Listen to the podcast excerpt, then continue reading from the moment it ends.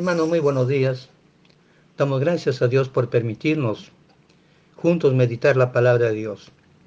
Hoy día quiero hablarles de un versículo que Dios nos enseñó en estos días, el cual puede traer cambios asombrosos en nuestra vida, en nuestro matrimonio, pero también en la iglesia. Voy a leer Juan capítulo 14, versículo 15. Jesús dijo, en, esta en este versículo, es Jesús quien está hablando, dice, si me amáis, guardad mis mandamientos. Juan 14, 15. Padre, gracias por permitirnos leer su palabra. Ábrenos, enséñanos, se lo rogamos en el nombre de Jesús. Amén. Hoy día podemos encontrar muchas veces matrimonios que tienen problemas, y aún cristianos, y muchas veces matrimonios cristianos que tienen hijos con problemas.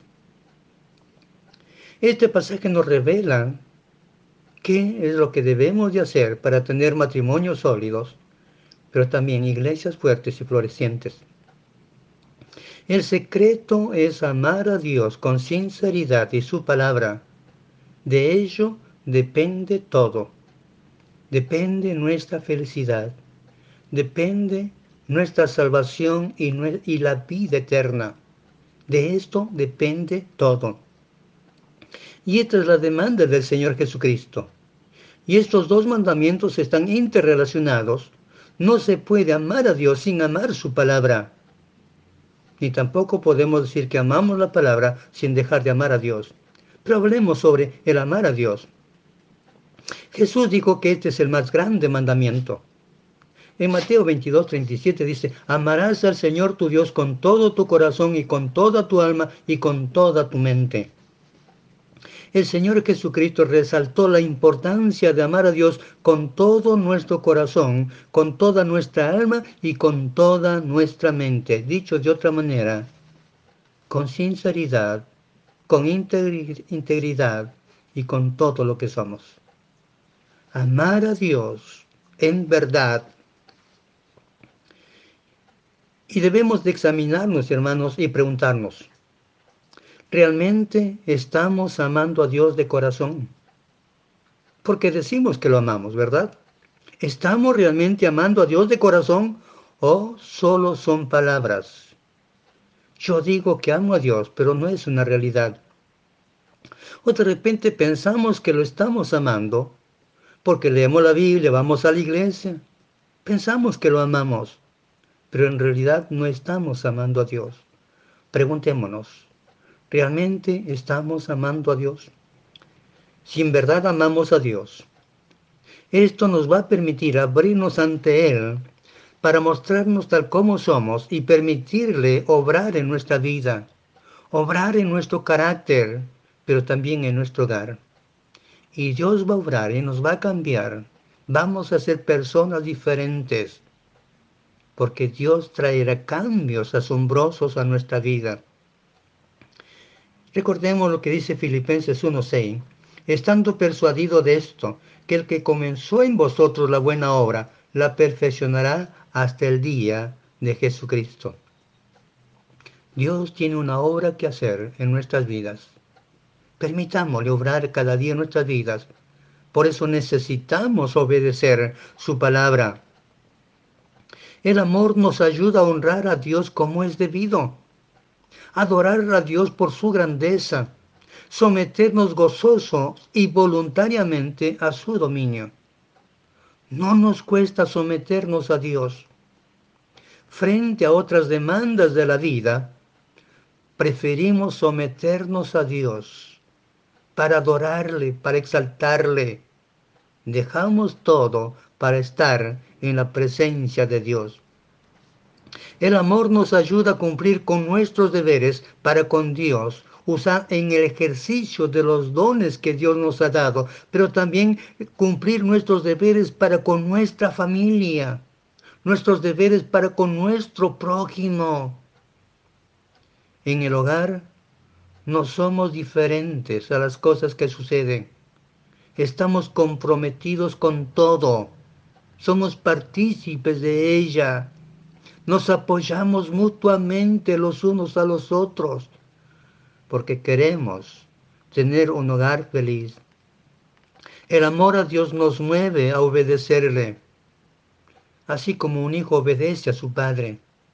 Pero si no amamos a Dios, hermanos, no vamos a obedecer. No vamos a obedecer. Vamos a ir a la palabra de Dios y a ver qué es lo que Dios dice en ese día, pero vamos a hacer lo que nosotros queremos. Nos va a costar obedecer, pero si amamos a Dios, vamos a obedecerle. El amor a Dios nos lleva a refugiarnos en Él en los tiempos de dificultad. Sabemos que Él está allí, que Él puede consolarnos, Él puede fortalecernos. Él es nuestra única esperanza. El amor es el que dispone nuestro corazón para deleitarnos en Dios, en el hecho de que Dios sea glorificado aun cuando nosotros tengamos que ser humillados. Cuando hacemos algo y está en duda de, lo que de la veracidad de nuestros hechos, preferimos decir la verdad aunque nosotros tengamos que ser humillados. Dios se glorifique siempre en nuestras vidas.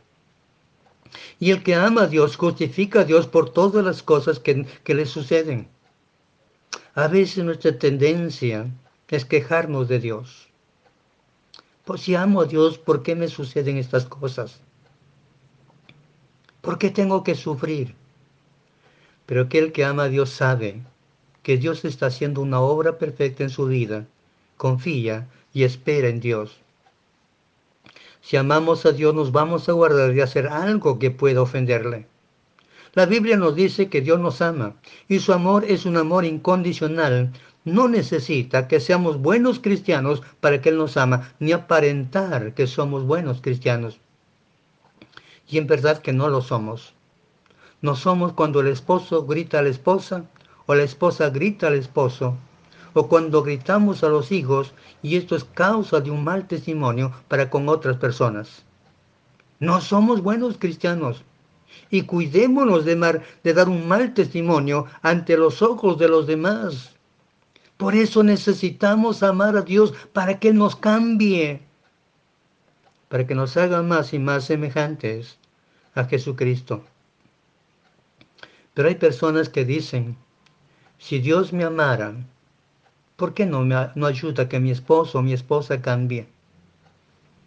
El esposo dice, ya no soporto a, a mi esposa, se queja de todo, nunca está contenta con nadie, con nada, todo le parece mal. Y la esposa dice, mi esposo tiene un mal carácter que ya no lo aguanto. Y además su falta de interés por las cosas en su familia. Siempre andamos quejándonos, siempre andamos culpando a alguien y muchas veces pretendemos responsabilizar a Dios por las cosas negativas que nos suceden. Dios me dio a este hombre, a esta mujer. Pretendemos responsabilizar a Dios, pero no aceptamos que nuestros fracasos son por nuestras malas decisiones. ¿Por qué? Porque no sabemos amar a Dios con todo nuestro corazón. Si nuestro matrimonio no va bien, y quizás hermanos porque no estamos asumiendo bien nuestro rol como esposo, como esposa, y necesitamos mejorar. Pero en el fondo, hermanos, es porque quizás no estamos amando a Dios como debe de hacer. Porque si amáremos a Dios de todo corazón, aprenderíamos a aceptar a la otra persona como es y no querer que sea como nosotros pensamos que debe de ser. Aceptamos a las personas por lo que son. Tratamos de ayudarles y serles de bendición. Y eso hará que nuestra relación mejore y cambie y tendremos mejores hogares y hermanos, ¿por qué juzgar a Dios o culpar a Dios por las cosas que nos suceden? Si a veces no dedicamos tiempo para buscarle, para hablar a Él con Él, para escucharle y para obedecerle, ¿por qué culpar a Dios? Pero nuestra tendencia siempre es buscar un culpable de las cosas que nos suceden. Y esto es lo que hizo Adán en el huerto. Cuando Adán pecó y Dios le confrontó, Adán dijo, la mujer que me diste, ella me dio y comí. Y de forma indirecta estaba culpando a Dios, porque Dios le había dado aquella mujer. Nuestra tendencia es culpar siempre algo de las cosas negativas que nos suceden y no reconocemos que nosotros somos los culpables porque tomamos la decisión de hacer lo que no debemos de hacer. ¿Por qué suceden estas cosas, hermanos? Porque no estamos amando a Dios de corazón. Y si no amamos a Dios, hermanos, ¿cómo podemos amar a nuestro cónyuge? Recuerde, hermanos, que matrimonios fuertes hacen iglesias fuertes. Si hay matrimonios que se aman, la iglesia también se amará los unos con los otros y habrá crecimiento, habrá bendición para todos. Hablemos de la segunda parte de este versículo. Jesús dijo, si me amáis, guardad mis mandamientos. Y esta fue su demanda antes de ir a la cruz, que guardemos sus mandamientos. Amar a Jesús significa guardar u obedecer su palabra. Guardar es vivir conforme lo que Él dice. Como Dios lo dice, así tenemos que vivir. Y obedecer es aplicar la palabra de Dios, sus enseñanzas a nuestra vida. Es dicho de otra manera, pero es lo mismo. Hermanos, no podemos amar a Dios y amar su palabra si no lo obedecemos. Es importante amar a Dios y amar su palabra. Me encanta lo cuando el salmista dice en el Salmo 119, verso 97, Oh cuánto amo yo tu ley, todo el día es ella mi meditación. Y en el versículo 127, por eso he amado tus mandamientos, más que el oro, y más que oro muy puro. David fue un hombre como todos, pero no fue un hombre común. Fue un hombre conforme al corazón de Dios. ¿Por qué? Porque él amó la palabra de Dios. Hermanos, nosotros también tenemos un precioso tesoro en nuestras manos que podemos leer, que podemos meditar en ella y aplicar sus enseñanzas a nuestra vida las veces que queramos. Usted y yo seremos cristianos llenos del amor de Dios y del poder de Dios, listos para transformar el mundo con el mensaje de Dios. Si amamos la palabra de Dios y amamos a Dios con todo nuestro corazón. No podemos separar el amor a Dios y el amor a la palabra. Si pasamos tiempo con el Señor, nos vamos a enamorar perdidamente de Él, le vamos a obedecer en todo, nuestra vida cambiará, nuestra esposa, nuestros hijos lo agradecerán, porque seremos personas llenas del amor de Dios. Si amamos a Dios, amaremos a nuestra familia, pero también amaremos a nuestros hermanos en la fe al menos oraremos por ellos cada día, porque el amor de Dios nos empuja a desear lo mejor para nuestros hermanos. Amar a Dios y amar su palabra nunca produce arrogancia como vemos en algunos en nuestros alrededores.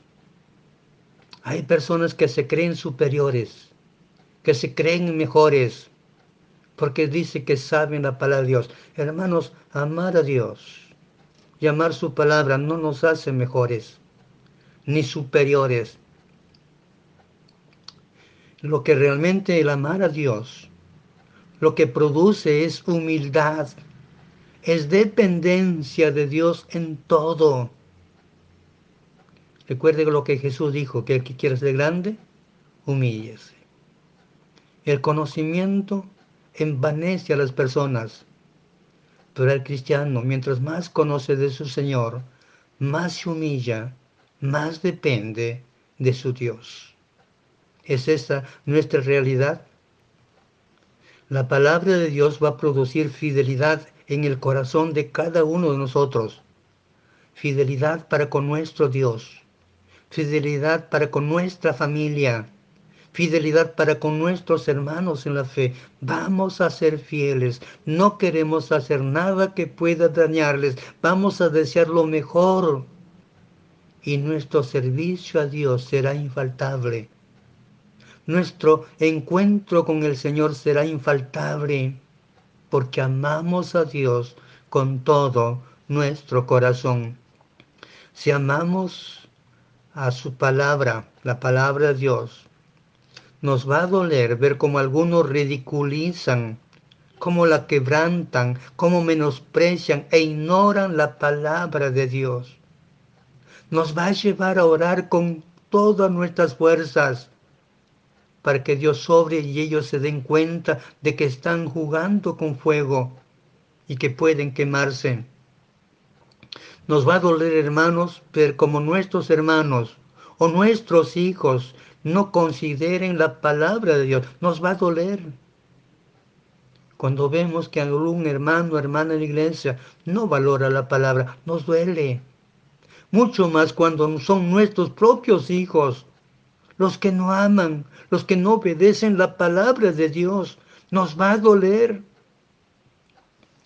Es el amor lo que nos llevará a orar y a compartir la palabra de Dios con amor, con paciencia y esperanza, esperando que Dios los cambie, los transforme para su gloria.